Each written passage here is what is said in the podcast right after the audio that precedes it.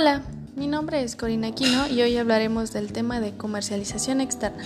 La comercialización de un producto es fundamental para conseguir los resultados deseados de la empresa. Por ello, es necesario diseñar estrategias que nos permitan llegar a obtener nuestras metas.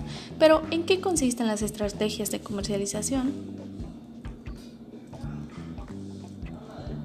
Se tratan de acciones que se realizan para alcanzar determinados objetivos de marketing, como lanzar al mercado un producto nuevo o incrementar la participación o las ventas.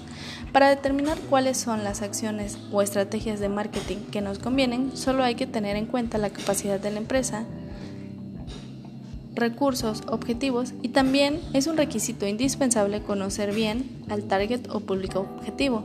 La razón es sencilla puesto que en definitiva el marketing se orienta a satisfacer las necesidades y los deseos de consumidores y clientes. Otra cuestión importante que no debe dejarse de lado es el análisis de la competencia, ya que puede llegar a permitirnos aprovechar sus debilidades o utilizar aquellas estrategias que les funcionen. Las estrategias de comercialización o marketing suelen dividirse en cuatro tipos, las cuales explicaré a continuación. 1. Estrategias del producto.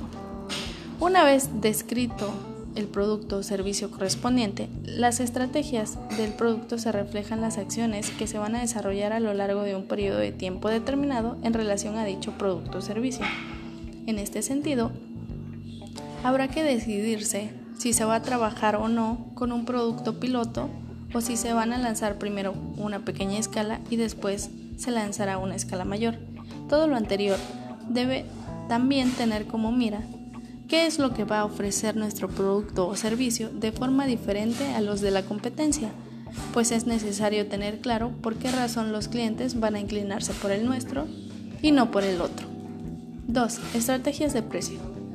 Antes de lanzarse, establecer un precio para un producto o servicio específico es necesario para realizar un análisis de aquellos elementos que deben tenerse en cuenta para la hora de fijarlo. La razón es que una empresa tiene ánimo de lucro. Por tanto, para poder seguir en el mercado resulta necesario que los ingresos obtenidos por las ventas, en las que el precio forma una parte esencial, excedan los costes totales de la empresa atribuibles al producto o servicio que se trate. Pero esto no es todo. Además, hay que plantearse posibles variaciones estratégicas de un periodo de tiempo determinado, como descuentos, promociones de venta, que en definitiva ayuden al cliente a probar un nuevo producto o servicio.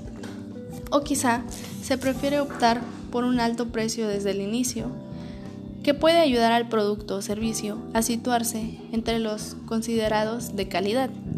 Número 3. Estrategias de distribución.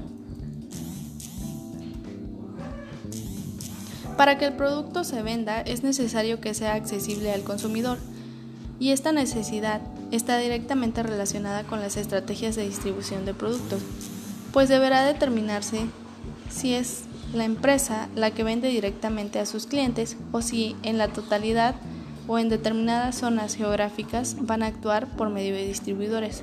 Además, será necesario prever todo lo relativo al transporte o al menos quién se va a encargar de contratarlo, sin olvidar los canales de distribución elegidos. Y por último, la número 4, estrategias de comunicación. Las estrategias de comunicación se orientan a hacer llegar el mensaje al cliente, destacando siempre los beneficios para que éste se dé a conocer. Al tratar de las estrategias de comunicación que utilizan a su vez herramientas como la publicidad, la fuerza de ventas, la promoción de ventas, las relaciones públicas, las redes sociales, debe tenerse no solo en cuenta el coste de la comunicación, sino también la forma que impacta al público objetivo. Además, hay que determinar la imagen del producto o servicio que se desea proyectar, incluyendo marca, logotipo y denominación. Eso ha sido todo por hoy. Muchas gracias.